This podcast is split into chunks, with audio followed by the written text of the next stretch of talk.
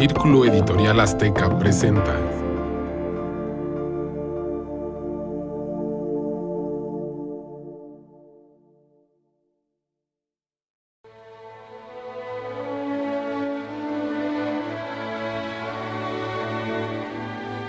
Hola, ¿cómo están? Muy buenas noches, tardes, días, lo que sea. Estamos aquí con Sergio Pérez Grobas en De Encinta en Cinta. Hoy elegimos la película de La Misión de 1986, eh, hecha por el director Roland Joffé y escrita por Robert Bolt. Eh, es una película que, además de la historia que nos pone ejemplos de cómo fue la conquista allá en Paraguay, en la frontera con Brasil, eh, tiene una música preciosa de Ennio Morricone que ha sido eh, premiada en muchas ocasiones y también todavía la escuchamos, eh, pues ahora sí que con mucho cariño porque ha sido uno de los mejores soundtracks de los, del, del 86 hasta nuestros días. Bueno, hola, ¿cómo estás, Jorgina? Pues sí, es una de las icónicas películas de los 80, pero hay que hacer un poquito de historia. Esta película se basa en un libro que fue hecho en 1976 por Robert Bolt. Este era un guionista y director eh, británico que además este, tiene entre sus haberes haber escrito El Doctor Chivago y Lorenz de Arabia, o sea, el tipo le sabía. Su obra, digamos, más representativa no es esta, es una que habla de, de Enrique VIII cuando rompe con ¿Con Ana Bolena? Con, con, exacto, con la iglesia y funda el, la, iglesia anglicana.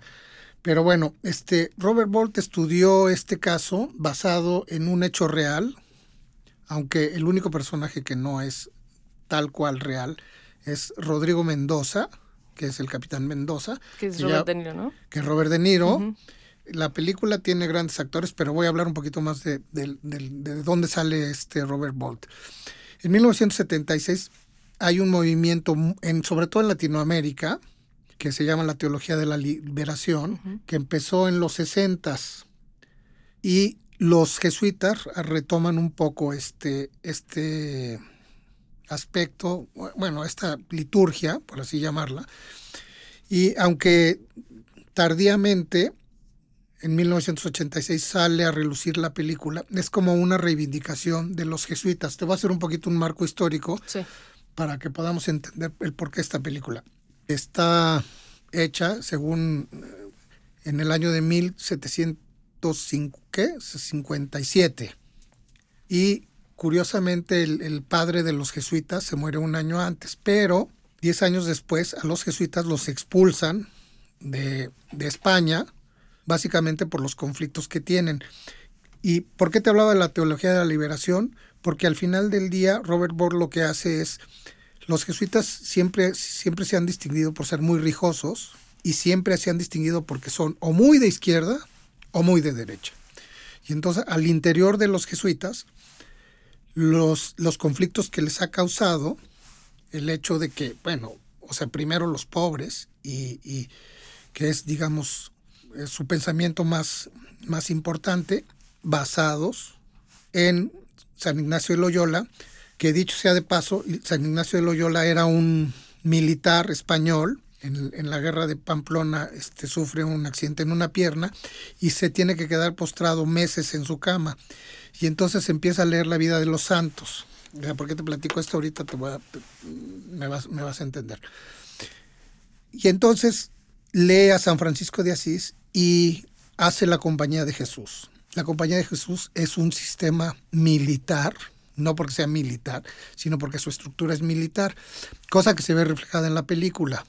Están los de izquierda y los de izquierda radicales y los de izquierda bodegados, en este caso es el padre Gabriel, los de izquierda radicales está interpretado por Robert De Niro con este personaje Rodrigo Mendoza. Y este fundamentalmente es la ideología de los jesuitas lo que se ve reflejado en la película. Cómo trabajan con los indígenas, cómo hacen. Y en su momento la película este, fue muy aclamada porque combinó muchas cosas, grandes actuaciones, los paisajes son maravillosos y la música es extraordinaria. y habla bien de los jesuitas. Bueno, em, también es un reflejo de cómo fue la conquista, ¿no? Este personaje, Rodrigo Mendoza, interpretado por Robert De Niro, pues lo conocemos em, cazando eh, indígenas eh, y los capturaba y los vendía eh, para esclavizarlos. Y bueno, está por casarse o tiene una relación con una mujer que al final e-, ella está enamorada de su hermano, que es Aiden Quinn, el actor, y pues un día los encuentra juntos en la eh, cama. Sí. Ella le advierte, ¿no? Pero un día está dándole vueltas al asunto, está muy enojado, eh, el hermano trata de explicarle, etcétera, pero un día los encuentra en la cama y en un duelo, em, eh, pues mata a su hermano. Y entonces se queda meses recluido, ¿no? Encerrado. Volviéndose loco y pues con este conflicto de haber matado a su hermano. Así es que por alguna razón hacen que, em, que Jeremy Irons, que es el padre Gabriel, que es nuestro protagonista, vaya a rescatarlo y se lo llevan a la misión ahí en las eh, cataratas, en las cataratas de Iguazú. Eh, escalan todas las cataratas, la verdad es que sí, los paisajes son impresionantes y él está pagando su penitencia, ¿no? Eh, y además, bueno, los indígenas ahí en la zona en donde estaba la misión pues lo conocen porque los cazaba, etcétera. Entonces no lo quieren, cuando lo ven llegar con el, padre pues no están de acuerdo, etcétera. Y entonces bueno, empieza eh, pues esta eh, penitencia, sí, eh, y, y, cómo se va convirtiendo pues con los jesuitas a, a querer a los indios, a cuidarlos, a protegerlos incluso, ¿no? Bueno, pero te está saltando algo bien importante. Según yo, la película empieza con la imagen de un, de un cardenal, que resulta que además es jesuita, hablando del suceso, que repito, es un hecho real. Y luego este, hay una secuencia donde se ve que unos indígenas ponen a un tipo en un crucifijo y lo avientan al río y se va por la cascada y bueno, evidentemente están diciendo que no quieren a los jesuitas. Este Jeremy Irons, como tú dices, este es el padre Gabriel y él a través de la música, que es un factor importantísimo para los jesuitas, el arte se manifiesta este, en los jesuitas desde sus inicios, logra convencerlos.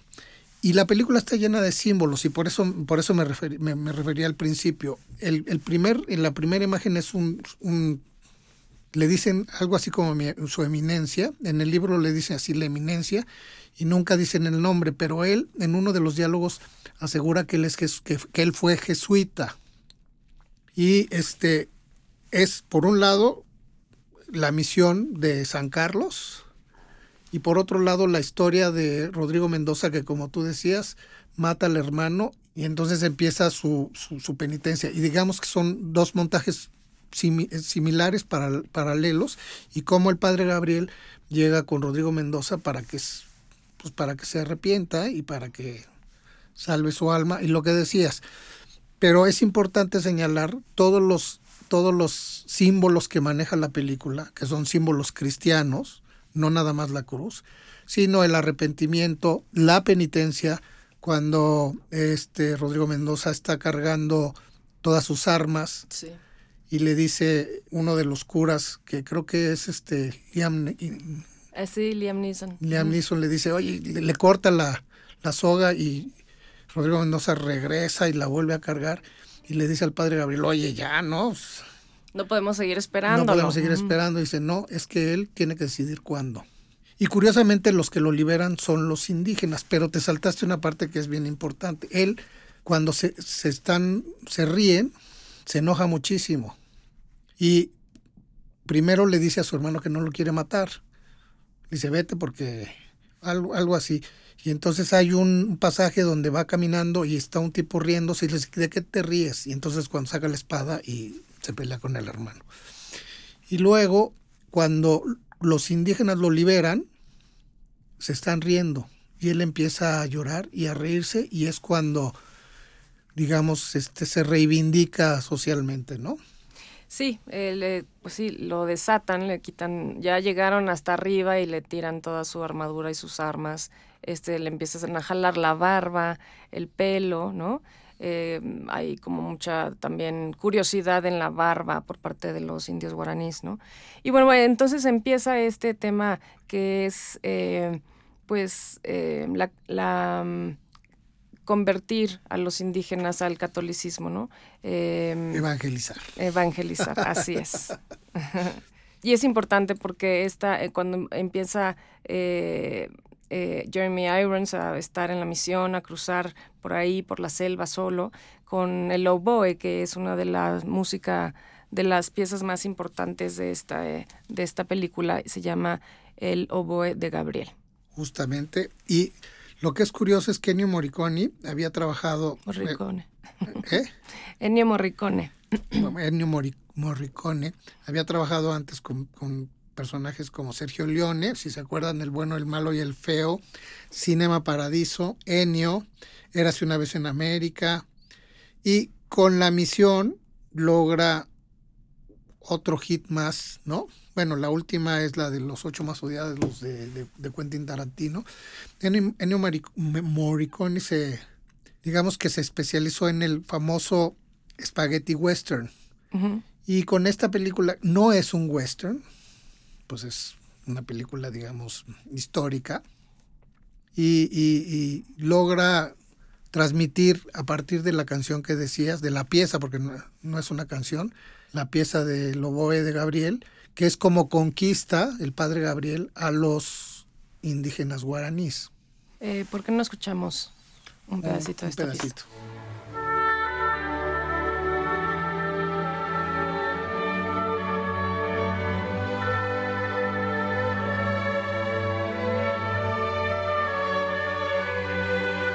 Bueno, después de haber remontado, lo que hace la música, ¿no? O sea, cómo te crea un ambiente y, las imágenes que son impactantes del, de las cascadas de Iguazú y, el ver cómo los indígenas van aceptando a este grupo de jesuitas que son, eh, se integran a las sociedades de una manera pues no digamos, o sea, para nada violenta, sino todo lo contrario, a partir de, hechos de amor, y cómo el, conflicto que hay entre Portugal y España en ese momento, porque hay gente que quiere a los esclavos para seguirlos esclavizando, y hay una fracción de, del mundo que no está de acuerdo, y hay como una especie de concilio y llaman a los jesuitas a defender su punto de vista y a defender su misión.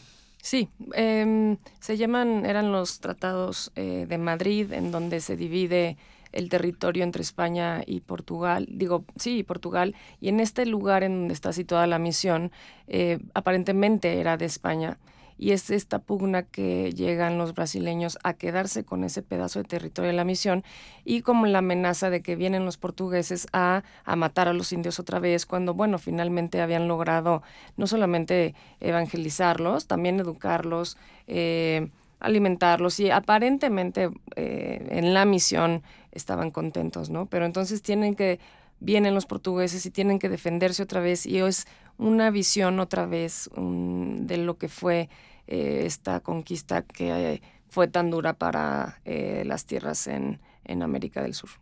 Sí, y entendiendo también que la mano de obra barata y este, que, eran en ese momento los indígenas, pues a los portugueses sobre todo les interesaba conservar el espacio y el, y el territorio justamente por los indígenas. Y uno de los argumentos que se manejan, por lo menos en el libro, es que los portugueses decían que no eran, que no, que eran animales que no estaban educados. Y si mal no recuerdo, llevan a, un grupo de niños a cantar en, la, en, la, en, en, esta especie de concilio, en el Tratado de Madrid, y los hacen cantar y este, una vez más Ennio Morricone utiliza una, una, una pieza, que esta sí es vocal, que es la de Ave María, y los hace cantar a los niños. Y este, este, su eminencia, el abad, como que parece que se conmueve un poco con respecto al, a lo que está este, viendo y escuchando. Pero los españoles y los portugueses no los quieren, esa es la realidad. Sí, la verdad es que ah, sí, ah, para mí fue, entré en conflicto en algunos momentos porque ves indígenas que están ya vestidos eh, bueno, primero normal como ellos vestían, ¿no? Eh, prácticamente desnudos, em, hombres y mujeres, em, pero también hay momentos en que ves a indígenas que ya están vestidos completamente como españoles, em, que están pues bajo el yugo, ¿no? Subyugados por el eh, imperio. Por los imperios y pues esclavizados, son todos, son servidumbre. Eh, no ves en esta película alguna vez que haya habido eh, un hombre con una mujer indígena.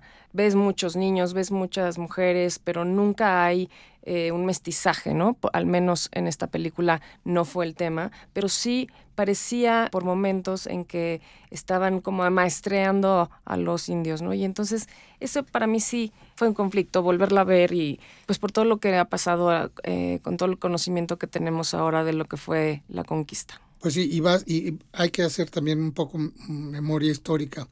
La expulsión de los jesuitas 10 años, años después es a partir de Carlos III, el rey de España. Este, cuando cuando surge la Compañía de Jesús, años antes, unos 20, 30 años antes, San Ignacio de Loyola hace la contrarreforma y es ahí justamente donde comienza este conflicto entre la iglesia, el Estado y el, el deber ser de los, de los sacerdotes. Como bien dices, no hay, no hay un mestizaje, este, vemos a unos jesuitas comprometidos, cada quien desde su muy particular punto de vista, pero apegados a lo que es, digamos, el, mandamiento mayor que es amarás a tu prójimo como a ti mismo. Y curiosamente, los españoles son, digamos, los que portan la bandera del mayor catolicismo y siempre hay que recordar que las grandes religiones, detrás de las grandes religiones hay grandes este, matanzas y grandes sacrificios, ¿no?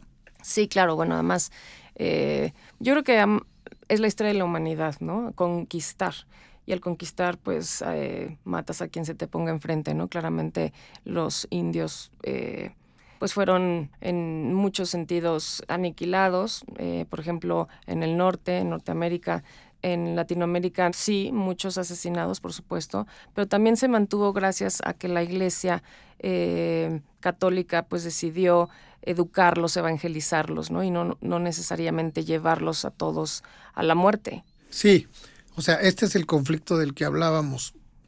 Por un lado, dejarlos que vivan en su entorno, que es un poco el caso de la misión de San Carlos, evangelizándolos.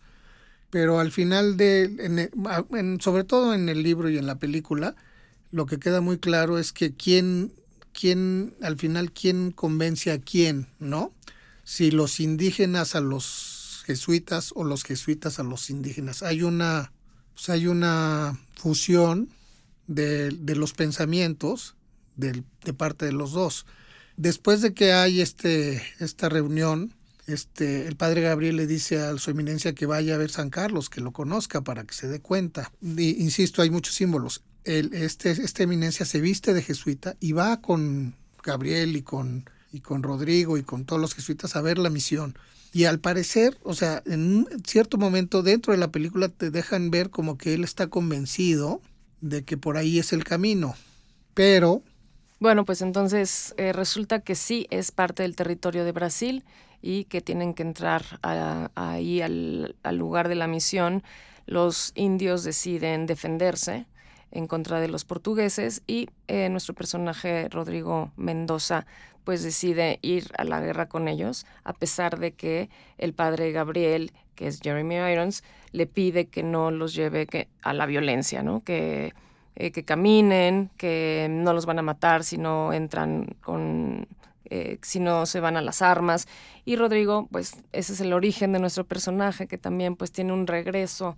A la violencia. Pues, y bueno, pues obviamente eh, es una misión, no tienen con qué defenderse, tienen flechas, Rodrigo tiene alguna espada, etcétera, y en, en unos minutos eh, terminan con ellos. Bueno, pero ya acabaste con la película, pero hay que, hay que, hay que retomar un poquito. Cuando, cuando liberan a Rodrigo hay un niño que es se vuelve como pues, su amigo y a lo largo de la, de la historia se, va, se van entrelazando sus vidas.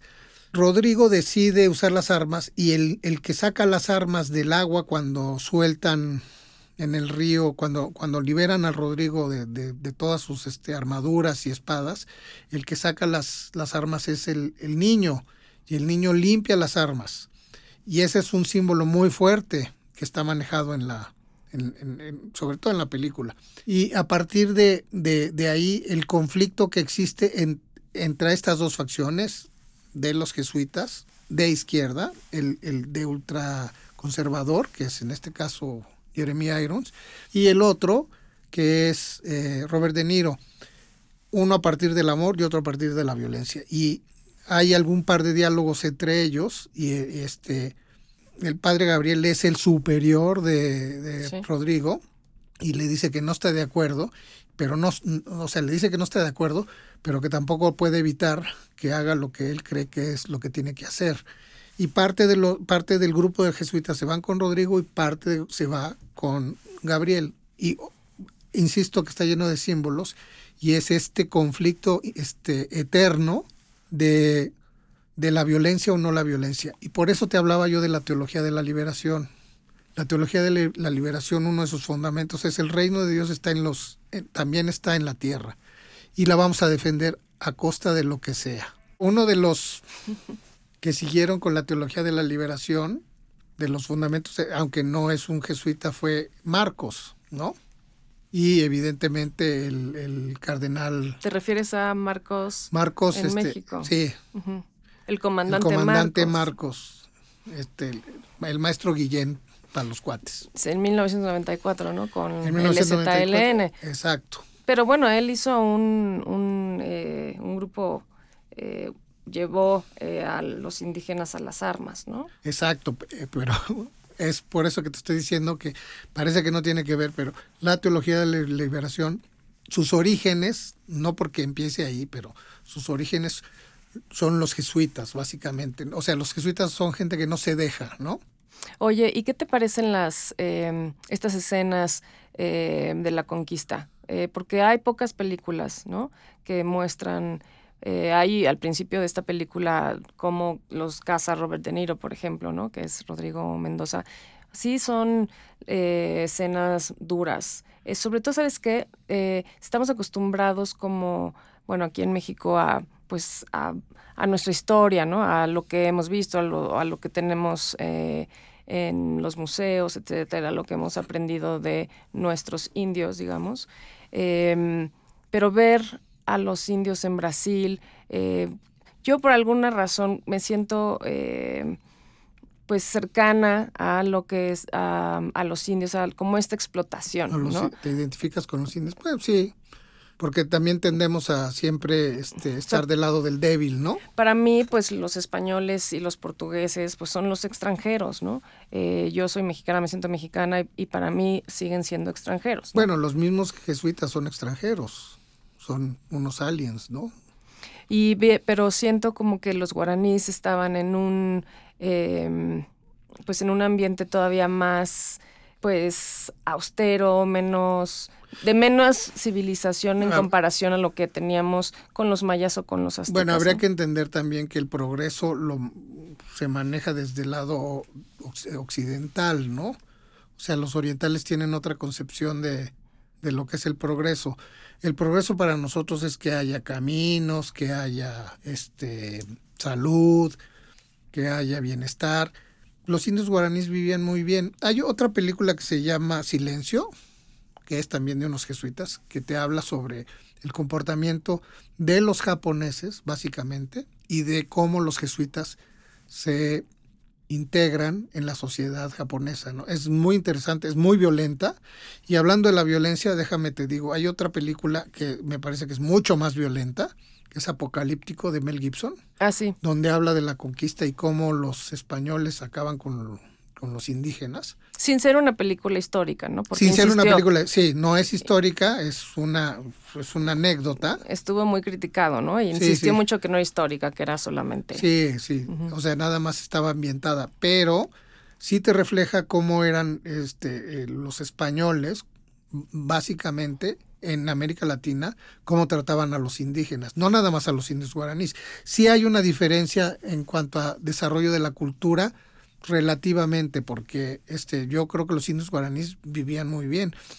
Al final de la película hay una secuencia donde este niño este, está en una canoa, están, no sé, seis o siete niños, todos desnudos, y una niña va y recoge un violín, se lo lleva y se van este, por el río. Es otro símbolo muy fuerte, los indios guaraníes regresan a donde estaban. Claro que estamos hablando de 1750, ¿no? O sea, todavía falta para todavía falta todavía para falta para para los movimientos pero lo que pasa es que las películas también tienen que ver con o sea no nada más es porque sea histórico sino que tiene que ver con mucho con el momento por eso te decía que Robert Bolt en 1973 sacó el libro cuando estaba en apogeo la teología de la liberación en, en América Latina y bueno, hay una reedición en 1986 y la película es en 1986. Pues pasan, ¿qué te digo? Dos siglos, tres siglos, y parece que la historia se repite. La, la, la humanidad o parte de la humanidad somos seres violentos. Sí, sin duda. Eh, y además, bueno, pero eh, también esta película que muestra esta violencia, sí, por supuesto que hay películas más violentas. Esta no me parece una película violenta, sino que hay momentos de violencia, pero eh, te da una música que te hace sentir todo lo contrario, ¿no? Eh, estaba hablando con una, con una alumna mía el otro día sobre la película y me preguntó que si era la música que ponían en las bodas, ¿no? Y la verdad es que dije, sí, es muy común que pongan parte del, del soundtrack en las bodas justamente porque tiene este tema de la iglesia, ¿no? Eh, música muy bonita, pero también es como, eh, como en una boda llevan esta música cuando en realidad de lo que se trata la película, ¿no? Pues es de la conquista, ¿no? Por más la conquista por parte de los españoles, los portugueses, pero también de alguna manera de la iglesia, ¿no? Sí, pero yo creo que no se trata de la conquista. O sea, yo creo que es una, la película y el libro es un, es un tema de la lucha del ser humano tanto en, las dos en las dos posturas, eh, bueno, en las tres posturas, ¿no? O sea, los, la violencia y, la, y el amor, ¿no? Lo que mencionan los jesuitas. Y yo creo que este todo gira en torno al perdón. El, el hecho, o sea, el hecho, el, el, personaje que más tiempo ocupa la pantalla y el primer crédito es el, de Robert De Niro, no es el del padre Gabriel, no es el protagonista. El protagonista es Rodrigo Mendoza, si mal no recuerdo y es la historia de cómo él se convierte, o sea, cómo llega y por qué se convierte y cómo lucha por mantener el, su ideal que es estar con los indios guaraníes. Sí, entiendo, pero sí es en la en el contexto de la conquista. Sí es en el contexto de la sí. O sea, no estamos viendo una película sobre la conquista, estamos viendo no, no una estamos película. viendo una película sobre la conquista. Estamos viendo una película preciosista. Sí. Con violencia. Sí. Eh, ¿Por qué no escuchamos alguna de, de los de la música que tenemos aquí, por ejemplo, también no solamente hay música bonita, sino también hay música eh, muy dramática eh, que nos hace pensar como en la llegada de los portugueses o en el peligro eh, o en la persecución de los indios.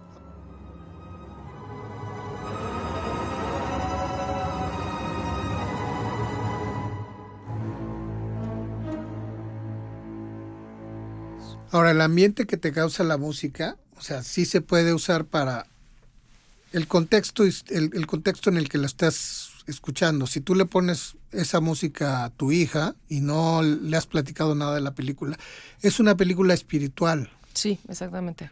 Y que te, que te ensalza el, el, el sentimiento de, de, bondad, por, no sé, por, por llamarlo de alguna manera.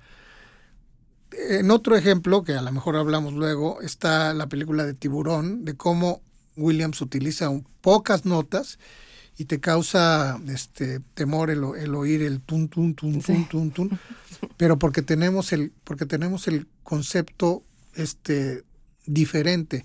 Insisto, si tú le pones, o sea, tu, tu alumna te decía, pues ¿por qué lo ponen en la boda? Porque porque finalmente es una película, es una música espiritual, ¿no? Sí, es una música espiritual eh, y tienes razón, si no estás en el contexto eh, de lo que fue la película, pues es una música muy linda y sí, espiritual.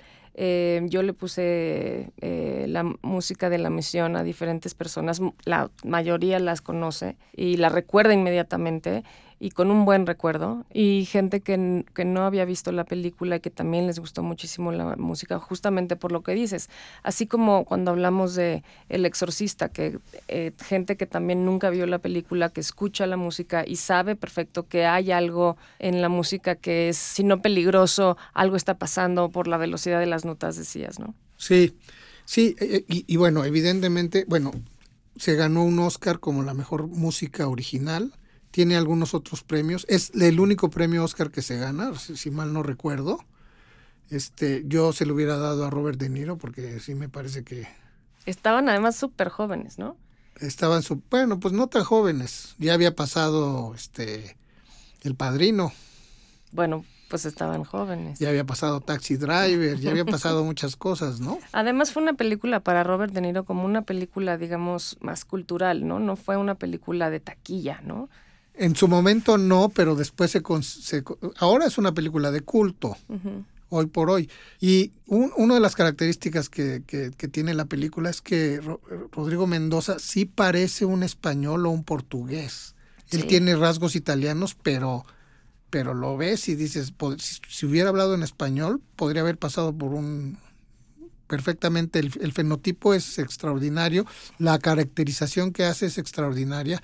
Y al final de la película cuando matan a todos, hay dos símbolos que son muy importantes, él luchando, Robert De Niro, y corriendo y, y cómo, lo, cómo lo, lo matan y, y voltea a ver al padre Gabriel a ver si él con su forma logra convencer a estos este al imperio de que no de que no los maten. El padre Gabriel está con un grupo de, niños y de, indios cantando el Ave María con una, con una imagen de un relicario. Y este... Es como una caminata de paz. Es, sí, y, y, cortan la secuencia a ver a Robert De Niro que está tratando de entender la, la, la, cara que hace Robert De Niro es extraordinaria. Y al final también matan al padre Gabriel, ¿no? Sí, y, y justo una niña recoge el relicario, que es como decir, vamos a continuar no solamente caminando, sino con este camino ya en el que aceptamos vivir, ¿no? Por eso te digo que está, la película está llena de símbolos cristianos, ¿no? Sí. Mira, te voy a decir, ganó eh, la Palma de Oro en Cannes, en el Festival de Cannes, y ganó eh, el Oscar a eh, Best Cinematography. El, Globo de Oro por la mejor banda sonora en 1987. La Palma de Oro a Ronald Hoff. El premio Oscar a la mejor fotografía, tiene razón, de Chris Menem, Menges. El Globo de Oro al mejor guion a Robert Bolt. El BAFTA al mejor actor de reparto. ¿A, quién? a, Ryan ¿Cómo es? ¿A Jeremy Irons? No, no, no, Ryan McCanny. Ok. Y la mejor música a Ennio Morricone también. Y el mejor montaje a Jim Clark. O sea, sí se ganó varios premios, ¿eh? Sí. Y sí es una película muy recomendable. ¿Viste esta película en el cine? La vi en el cine, sí. en la muestra internacional de cine. A ver si ya hablamos de alguna película que yo haya visto en el cine. Todavía no llegamos. No, igual esta la vi, ¿sabes cómo la vi? En, en cassettes, ¿cómo se llamaban? Beta o sí, VH, No, yo creo que primero fue beta, no fue, me acuerdo cuál. Pero sí. Aquí en México fue, el primer cassette fue VHS, pero aquí, o sea, sacaron beta y VHS, pero los gringos, Panasonic, mandó todos los betas porque les funcionaba más el VHS, pero sí. No, yo sí la vi en el cine. Y además en unos cines donde no había estes, estos sonidos THX como ahora, ¿no? Sí, sí, claro. Lo vi en la cineteca donde, donde las bocinas eran chafísimas, chafísimas. Ay, qué triste, pero bueno, ojalá, ojalá, que repitan eh, este tipo de películas en el cine. Había algunas iniciativas, ¿no? Algunos cines de arte, digamos, en donde podías volver a ver este tipo de películas. Ojalá que la que ya que estamos retomando las actividades normales la pongan en el cine pronto. Eh, pues también va a ser su aniversario y disfrutar de la música y de las imágenes pues en el tamaño del cine, ¿no? Claro. Ahora las plataformas han cambiado y de hecho los Óscares están ya usando, dan un premio a mejor película y, y, que, no que no se ha estrenado en el cine, ¿no? O sea, para los cinéfilos como, cinéfilos como yo, pues sí es, el cine es toda una experiencia y este, ojalá la vuelvan a pasar como están estrenando ahora El Padrino.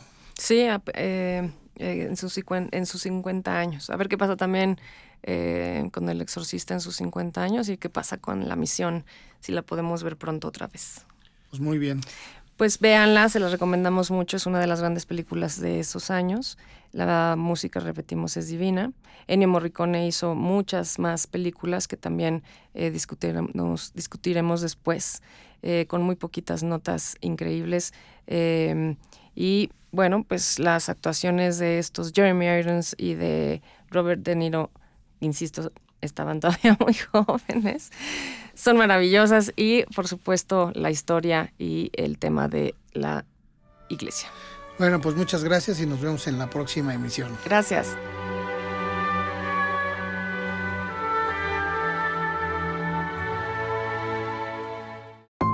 Círculo Editorial Azteca presentó